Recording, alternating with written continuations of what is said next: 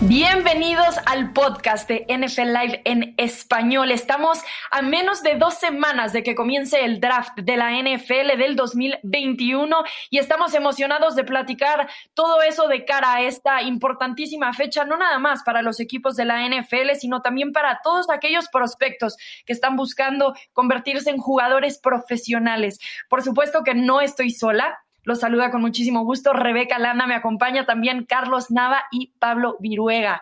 Tapa, ¿cómo estás? Bienvenido.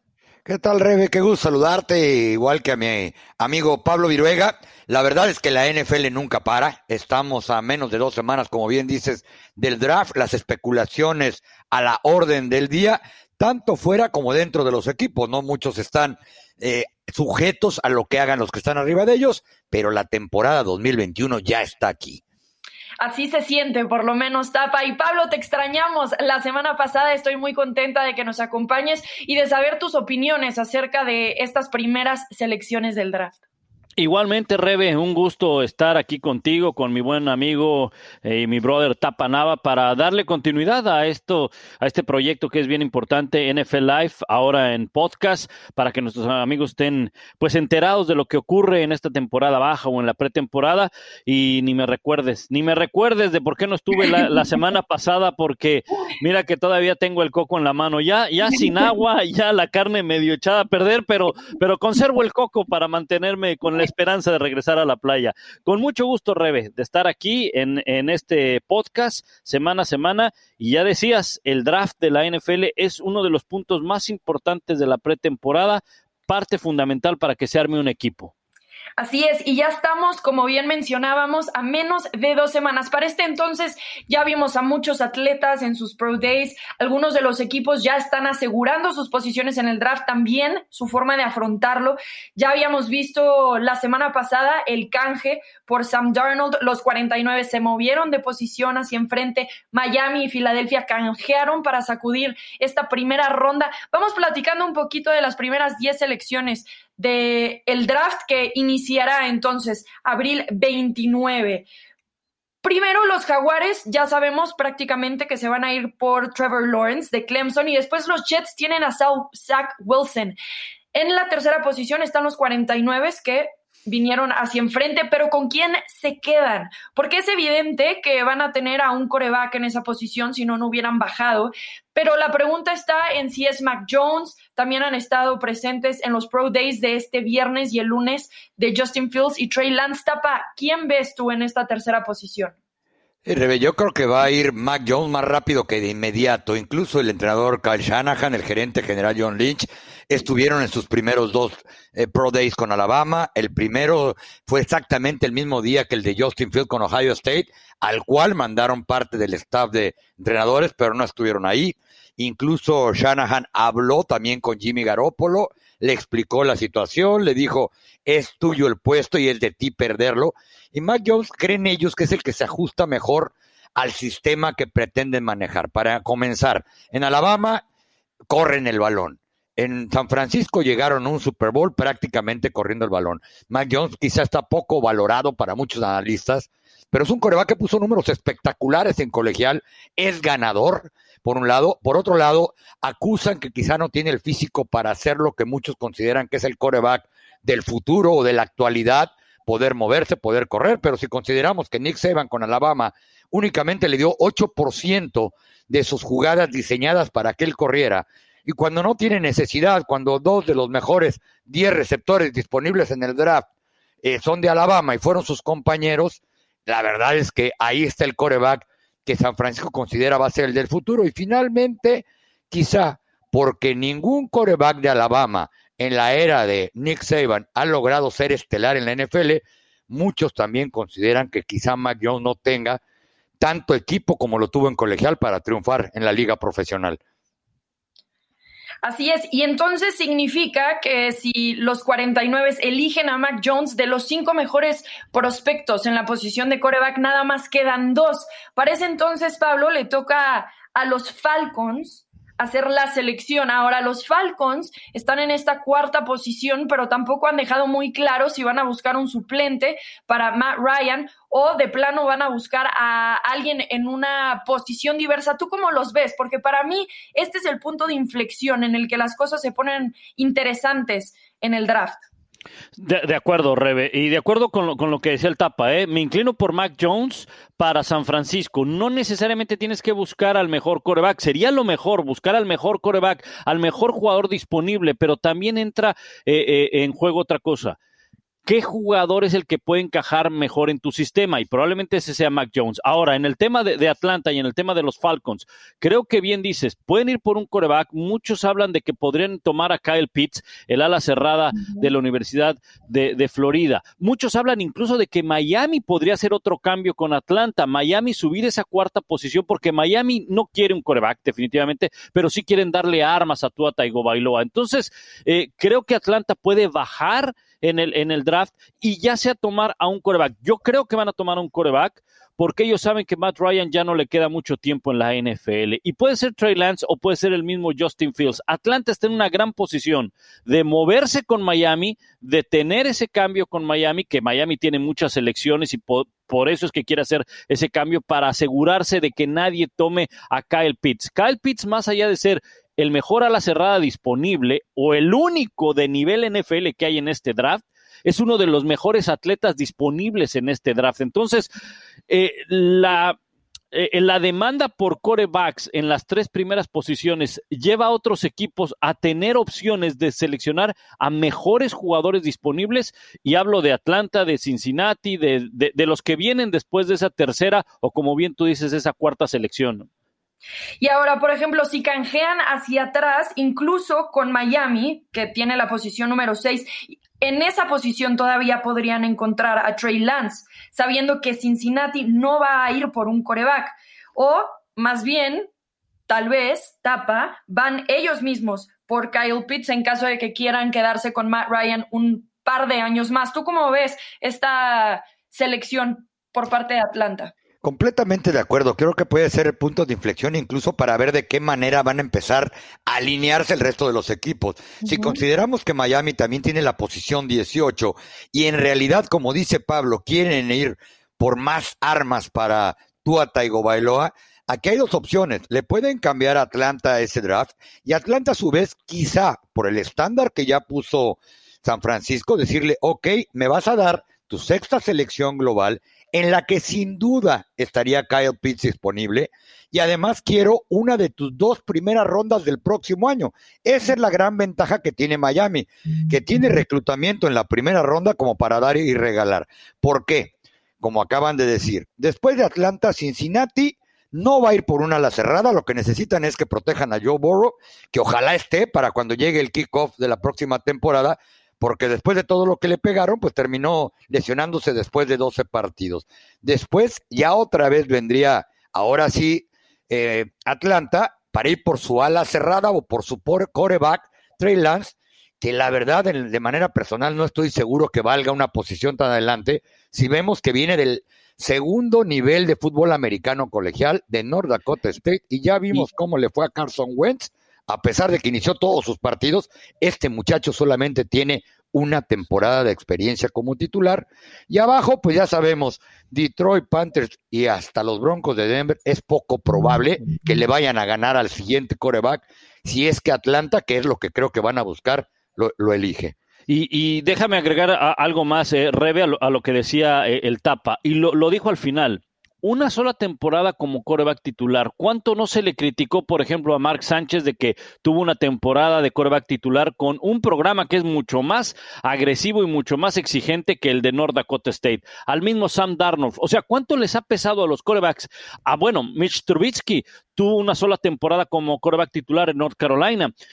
Corebacks que no han tenido tanta exposición de titulares a nivel colegial les acaba pesando en algún momento en la NFL. Por eso también podríamos agregar ahí, ¿no? Exactamente, eh, exactamente, Rebe. Por eso, que, por eso es que, por ejemplo, un Trevor Lawrence, independientemente de todas sus cualidades físicas, atléticas, eh, de, la, de los fundamentos y de todo lo que podemos ver en un coreback, es no solamente eso, sino ha estado tres años como coreback titular en un programa tan demandante como Clemson. Por eso es que creo que Trey Lance está muy elevado. Incluso es algo que, algo que le critican al, mismo Mac Jones. Oye, solamente tuvo un año de coreback titular. Sí, pero es muy diferente ser coreback titular en Alabama, donde tienes que cumplir con ciertos requisitos al lado de un Nick Saban, a estar en North Dakota State, con todisísimo respeto, pero no deja de ser una segunda división, ¿no? Y ojo, eh, porque Mac Jones nada más fue un año titular, pero él estuvo entrenando en un programa donde te aseguro que el 80% de los compañeros que tuvo los últimos tres años ya juegan en la NFL. Sí, sin duda ahí, eh, ¿cómo se dice? Steel eh, afilando steel, hierro afilando hierro, Acero afilando acero. Bueno, podemos estar de acuerdo entonces que Atlanta va a ser el punto de inflexión y a partir de ahí Cincinnati puede ir por un receptor, un ala cerrada, un liniero ofensivo. Después vemos qué sucedería con Miami, que por cierto también han estado abiertos a recibir llamadas para canjear por esta posición número 6. Y existe la posibilidad de que ellos bajen a la 4 por Kyle Pitts, como ya lo mencionábamos. Detroit se va a ir por un receptor, más o menos. Carolina ya tienen también a un coreback. Pero otro de los temas interesantes en la posición número 9 es Denver, porque aunque han dejado más o menos claro que quieren estar con Drew Locke, también han dicho que quieren traer competencia y ya no quedan tantos corebacks en la agencia libre para traerle competencia a Drew Locke, especialmente después del retiro de Alex Smith anunciado este pasado lunes. Así que este también podría ser una de las posiciones en la que se acaba yendo uno de estos dos corebacks que todavía podrían estar disponibles. Y además yo creo que Denver quizá va a tener que evaluar. Drew Locke fue una segunda ronda, un muchacho que tenía talento y estaba prospectado quizá para irse en la primera. Y es más probable que necesiten otro tipo de ayuda, porque a este equipo se le están haciendo ya veteranas algunas de las piezas, sobre todo del lado defensivo. Yo no descartaría que en esa primera ronda vayan por alguien del perímetro, vayan por un ala defensiva o incluso hasta por un receptor abierto para tener más armas con qué eh, exponer a Drew Locke y saber realmente con qué cuentan o con qué no. La verdad es que Denver está lejos de competir por el, título de la división, simplemente, ¿no? Creo que hay equipos como Kansas City, los Chargers o hasta los Raiders que están mejor armados. Y llegó el momento en que John Elway sabe que vuelve a reclutar un coreback y en un lugar tan avanzado como sería en este draft, y no le funciona, y quién sabe qué estamos hablando con su empleo para la próxima temporada. Este muchacho ha coleccionado corebacks y ninguno le ha resultado como esperan. Peyton Manning, él mismo pidió ir a Denver, no es que él lo haya reclutado, porque sabía que tenían la defensiva para competir por un Super Bowl. Sí, en este caso yo veo a Denver trayendo al linebacker Micah Parsons de Penn State. Y es que esta defensiva realmente lo único que le hace falta es eh, justo ahí en la zona central, después de que podríamos ver de vuelta a Bradley Chubb y a Von Miller. Y bueno, además en la ofensiva me parece que por lo pronto, si le ponen una línea ofensiva eh, sustentable a Drew Locke puede ser el complemento perfecto de esta gran defensiva, además de que el gerente general George Payton ya dijo que se van a ir por el mejor prospecto en el tablero en esa posición número 9 y parece entonces no creo que sea uno de los corebacks que ya mencionamos. Y después, Pablo y Tapa, tenemos a los Cowboys que no están buscando coreback. ¿Qué es lo que vemos a los Cowboys haciendo? ¿Se hacen para atrás? ¿Canjean esa décima posición? Pues mira, Rebe, a raíz de lo que nos diga Etapa, que conoce las entrañas de los Cowboys, no las de Jerry Jones, por supuesto, ah, no, no creo que llegue a tanto, pero yo conozco al Tapa, yo conozco al Tapa y sé que tiene este, ese sentido de, de, precaución, ¿verdad? Periodístico nada más. Exacto, periodístico, periodístico. Este, pero yo creo que los Cowboys están clavadísimos por ir por un esquinero, por un defensivo. Patrick Surtain podría ser el jugador perfecto, es un jugador que desde que lo vimos el año pasado con la Universidad de Alabama tiene las características para ser titular inmediato en la NFL. No descarto lo que leí hace, ah, eh, hace pues unos eh, minutos este martes, eh, tanto de nuestros compañeros Todd McShade como de Mel Kiper, especialistas en el draft en inglés en ESPN, no dejan a un lado, y eso también yo lo pondría sobre la mesa para el tapa, que los Patriots busquen cambiar esa selección con los Cowboys o los Cowboys cambien esa selección con los Patriots. Es decir, que los Patriots suban del 15 al décimo para tratar de buscar a un coreback, porque mira que llegamos a la posición 10 y muy probablemente los cinco corebacks mejores disponibles ya se fueron. Por eso es que San Francisco pegó el brinco a la posición número 3.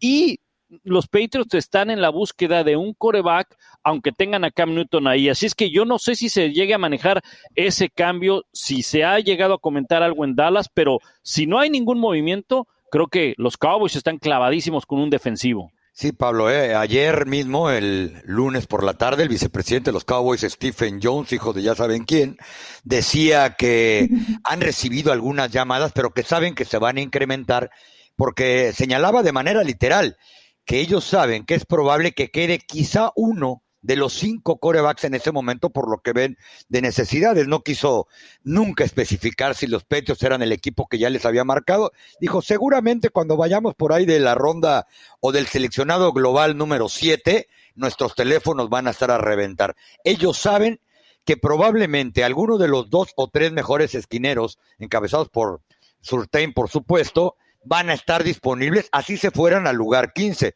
por un lado. Por otro lado, ellos no descartan, y también lo comentaba abiertamente Stephen Jones, que al momento que lleguen a estar enfrente, agarren al mejor jugador defensivo disponible, no solamente un esquinero, que es lo que parecería que más les hace falta. ¿Por qué? La defensiva de los Cowboys fue un desastre de arriba para abajo.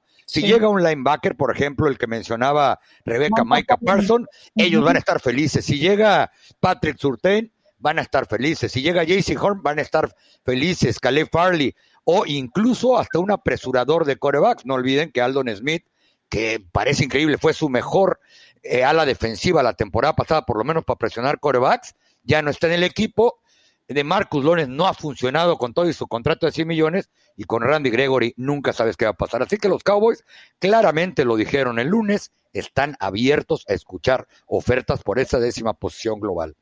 Y sin duda va a haber algunos equipos interesados en esa posición, ya los mencionaba Pablo, pueden ser los Patriotas de Nueva Inglaterra, pero también podría ser Washington Football Team o los Osos de Chicago. Tres equipos que sin duda alguna están buscando coreback y que no tienen muchas opciones con los que tienen bajo contrato en este momento. Y aprovechando que estamos hablando de los Cowboys, un caso de éxito que conocemos bien sobre el International Pathway Program es el del mexicano Isaac Alarcón. Antes de que pase a este tema. Nada más les quiero recordar que estamos a menos de dos semanas del draft y van a poder tenerlo en exclusiva, verlo en exclusiva por las pantallas de ESPN. Además, los invitamos a que se suscriban a este podcast NFL Live en español para que les lleguen las notificaciones automáticas de nuestros nuevos episodios.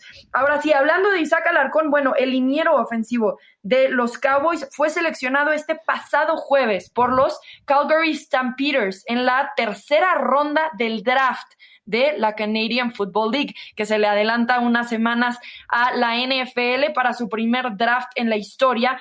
Y bueno, esta es mejor conocida obviamente como la CFL, pero esto solo será por sus derechos. Y es que Alarcón aún tiene contrato con los Vaqueros de Dallas y el equipo tiene una excepción de tres años con el mexicano por este programa que les menciono, el Pathway Program de los internacionales. Ahora, Tapa Pablo, ¿qué vemos pasando con Isaac Alarcón? Porque actualmente está en la escuadra de prácticas eh, y en la CFL acabaría jugando tal cual. ¿Cómo se pintan las cosas para este jugador de cara a esta próxima temporada?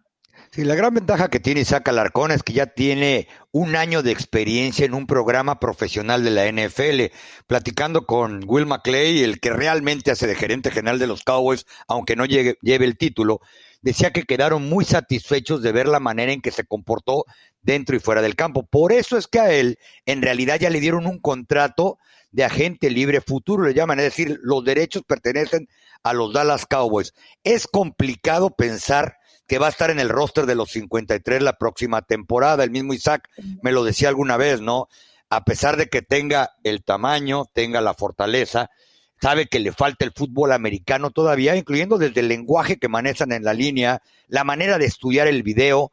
Su compañero Tyler Viadas, el que va a ser el centro titular, lo ayudó mucho, eh, cómo ver, cómo analizar y sobre todo los Cowboys esperan que compita por un lugar en el equipo de prácticas sin ninguna etiqueta internacional, sin excepción, por si llegan a necesitarlo sea elegible para ser activado en día de partido. Yo creo que lo de Canadá va a tener que esperar.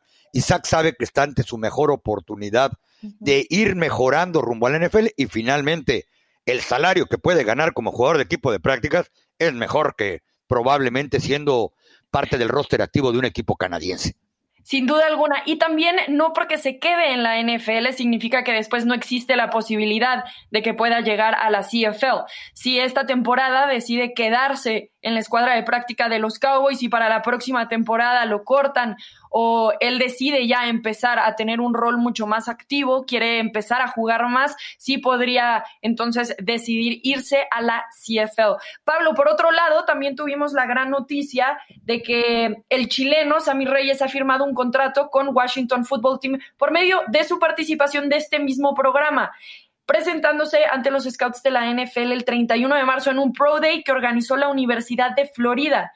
Eh, algo interesante de Reyes, Pablo, es que él es jugador de básquetbol y ahora está haciendo la transición hacia el fútbol americano. ¿Cuáles son las posibilidades reales entonces de que Reyes se convierta en el primer chileno en jugar en un equipo formalmente de la NFL? ¿Cómo lo ves tú? Bueno, yo creo que tiene, tiene posibilidades. Mira que causó gran impresión eh, en el Pro Day que tuvieron, un Pro Day donde estuvieron todos los jugadores en este programa al que tú haces referencia, al programa internacional de la NFL, y yo creo que fue el que mejor números presentó. Tuve la oportunidad de ver videos de ese Pro Day, e incluso del mexicano Alfredo Gutiérrez, el otro mexicano que estaba también probándose, y sí, sí ves una... Em, pues una diferencia de cómo eh, Reyes ya está involucrado en el deporte estadounidense, no específicamente en el fútbol americano, en el baloncesto, en su preparación, en su físico, en su alimentación, en su desarrollo, la manera de, de, de, de eh, comportarse en un Pro Day, ¿no? Mientras que para unos es algo nuevo, y con todo respeto lo digo, cuando alguien llega por primera ocasión, a ver, yo le voy a poner esto sobre la mesa, ¿se acuerdan de su primer Super Bowl? Rebe, ¿te acuerdas de tu primer etapa? Y yo también me acuerdo. Y, y, y, nuestro productor Fernando López también. Y todos los que hemos estado en, en, en un Super Bowl, ¿te acuerdas de la primera vez. Y al final, dice, ¿sabes qué? Me sentía como gallina recién comprada, ¿no? Volteaba para todos lados, no sabía ni qué hacer, ni, ni, ni dónde.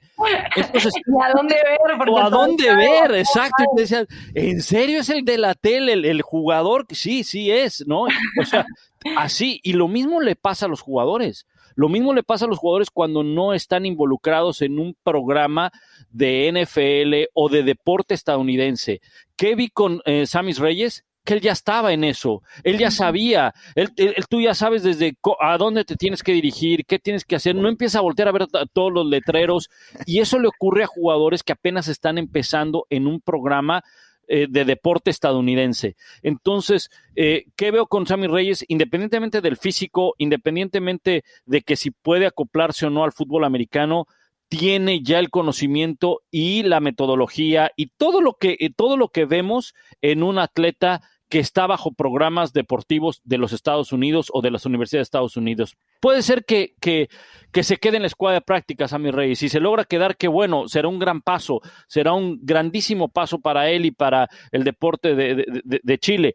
Pero yo creo que sí puede alcanzar en algún momento estar involucrado en esos 53 eh, elegibles. No sé si para este año, pero probablemente para el siguiente. Y solo agregaría que es muy difícil para un jugador que nunca ha estado en el fútbol americano de manera organizada.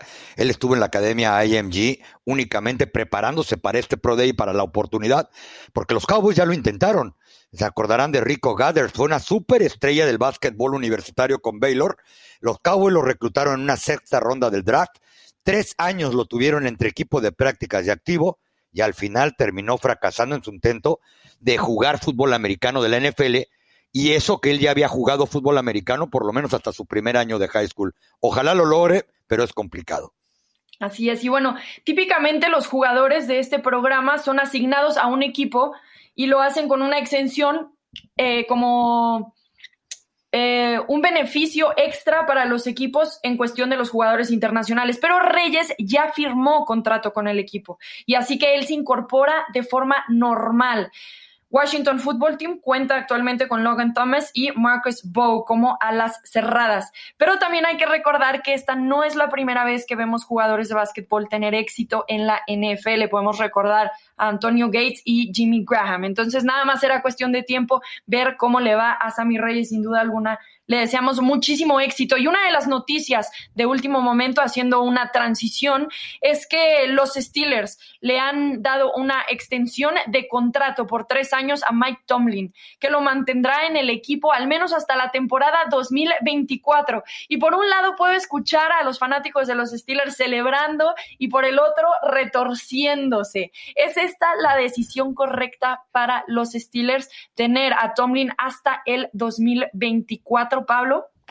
Para mí es la decisión correcta, para mí es la decisión correcta. Primero hay que entender que es una eh, organización, es una franquicia que tiene por lo más alto la palabra continuidad. Por tantos años solamente han tenido tres entrenadores y en los peores años de Chuck Noll lo mantuvieron, independientemente de que eh, haya ganado cuatro Super Bowl, los ochentas fueron muy malos para los Steelers. Luego vino Bill Cowher y Bill Cowher, por más que intentaba, cuántas veces no se quedó a la orilla de un Super Bowl y finalmente cuando lo logró perdió contra los Dallas Cowboys y después regresó y pudo alzar un, trofeo Vince Lombardi, pero le dieron oportunidades. Mike Tomlin muy temprano le llegó la oportunidad de ser campeón en la NFL. Llegó también una llegó otro Super Bowl y, y lo perdió. Entonces, pero independientemente de todo eso, 14 temporadas, en nueve de ellas los ha metido a la postemporada. En ninguna de ellas tiene por abajo de los 500. Entonces, los ha hecho ganadores, o sea, ha tenido temporadas ganadores. Lo que pasa es que todos queremos que, claro, todos quieren, o sobre todo los fanáticos quieren que su equipo siempre gane, pero nunca, o sea, es imposible ganar siempre. No, no se puede ganar siempre. Entonces, yo creo que para mí es una continuidad a un coach que sí ha sido polémico en ciertas partes, que sí ha sido eh, criticado en algunas otras, pero que ha mantenido un equipo ganador. Y mira que ha tenido una transición este equipo bajo la etapa de Mike Tomlin. Llegó a ser defensivo, llegó a tener que lanzar el balón, dependían mucho de Ben Roethlisberger, han vuelto a ser defensivos otra vez, pero los ha mantenido ahí. Y la verdad es que, Rebe, la afición de los Steelers no sabe lo que significa perder un entrenador que prácticamente los ha llevado en el 50% de sus ocasiones al campeonato divisional, un entrenador que ha metido disciplina. Es raro ver que los Steelers estén involucrados en un escándalo y cuando de repente Antonio Brown, Lavion Bell o más joven, Big Ben hacían sus travesuras, y me refiero a travesuras en el vestidor o afuera de él, porque Brown y Lavelle, pues simplemente eran medio grillitos ahí dentro del vestidor, pero ustedes imagínense, en un programa con esa jerarquía, con, con ese currículum, ¿cómo podría ser sin Tomlin, por un lado? Y hay que preguntarle a los fans de los Cowboys otra vez, 25 años sin ganar nada, seis entrenadores, media docena, y siguen lejos, muy lejos del Super Bowl.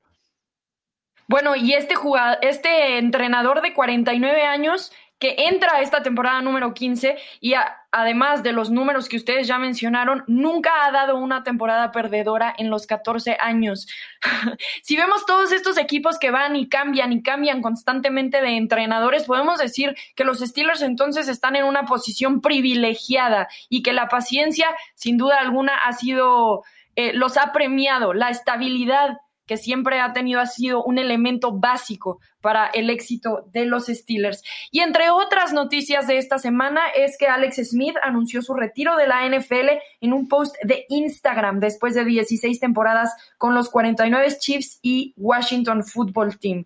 El jugador retorno del 2020 no regresa para el 2021. ¿Qué podemos decir del legado de Alex Smith? Creo que va a ser un legado de trabajo, de sacrificio de mejorar el talento que ya tenía. Cuando él fue la primera selección global del draft de la NFL en el 2005, muchos pensaban que iba a ser Aaron Rodgers, que tenía más talento. Este muchacho venía de una universidad que la verdad no figura ni siquiera cerca, ya no digamos de un campeonato nacional, sino de un campeonato de conferencia. Utah, por cierto, bajo la el mando de Urban Meyer. Con trabajo ganó la titularidad tiempo después. Su debut fue en el Estadio Azteca, precisamente contra los Cardenales de Arizona. Y creo que mucho lo logró con dedicación, talento. Ya no hablemos de ese regreso que tuvo después de una lesión que parecía no solamente dejarlo fuera del fútbol americano, parecía dejarlo inválido, si no es que peor para el resto de sus días. Regresa, toma una gran decisión al no aceptar lo que él dijo fue un ofrecimiento de Jacksonville para que fuera el tutor de Trevor Lawrence y creo que se va por la puerta grande. No creo que le alcancen los números o su carrera para llegar al Salón de la Fama, por lo menos en sus primeros años de elegibilidad, pero sí creo que es un muchacho que puede ser coach y sobre todo transmitir ese mensaje. Sí, es, un ejemplo de motivación, ¿no? De nunca darse por vencido a pesar de la adversidad. Y a mí me queda claro, no necesitas un trofeo para determinar eh, la grandeza o, el ganador eh, eh, en un, en un en un evento, ¿no? La determinación que mostró eh, Alex Smith para regresar de esa lesión lo hace, lo hace un ganador. Y no solamente es eso, todo lo que decía el Tapa, pero si analizamos su carrera, muchos de inmediato dicen, bueno, pero no fue un coreback élite. Bueno, de acuerdo, pero esto no es un, esto no es un deporte de, de, de, un coreback, es un deporte en equipo. Y Alex Smith, sus primeras siete temporadas tuvo siete coordinadores diferentes, siete coordinadores ofensivos diferentes. Cuando logró repetir con el coordinador ofensivo fue con Greg Roman, aquella temporada donde pierde la titularidad no por mal juego, sino por una conmoción Viene Colin Kaepernick y le da un poco más de profundidad al ataque, pero en un ataque basado en el juego terrestre con un Alex Smith experimentado y llegan al Super Bowl y escuchaba declaraciones de varios periodistas que siguieron de cerca la carrera de Alex Smith y decían, durante la semana del Super Bowl tuve la oportunidad de hablar con Alex Smith. Jamás me habló mal, jamás se, se, molestó, jamás recriminó el que haya perdido la titularidad. Al año siguiente, ¿qué ocurre? Lo mandan a Kansas City con un muy buen contrato y tiene dos de sus mejores temporadas en toda su carrera. Y después eh, viene esta muy buena transición que hace Andy Reid para, para eh, poner a Patrick Mahomes como quarterback titular y Alex Smith va a Washington y tiene un súper contrato también con Washington y lo demás lo conocemos con esa recuperación. Entonces, como dice el Tapa, no será Salón de la Fama, pero creo que todo el mundo vamos a recordar, a recordar la carrera de Alex Smith por ese regreso que hizo y seguramente veremos algún libro, alguna película o ahí está el documental que es formidable. Y Patrick Mahomes también le acredita su primera gran temporada exitosa en la NFL como titular que tuve oportunidad de cubrir a muchas de las enseñanzas de Alex Smith, quien después del primer partido incluso le mandó un texto y lo felicitó, a pesar de que él sabía que lo habían votado de Kansas para darle oportunidad al joven. Incluso, Rebe, déjame nada más eh, terminar con esto. Pues, curiosamente, la última temporada de Alex Smith con Kansas City, él va al Pro Bowl. Me toca cubrir ese Pro Bowl y bueno, pues era una de las preguntas obligadas y muy amable. Eh, le digo, oye, ¿te puedo hacer una pregunta? Y me dice, sí dice, no te voy a contestar nada de mi futuro. Y le digo, pues es, que la que te, es la que te quiero preguntar. Y me dice, pregúntame.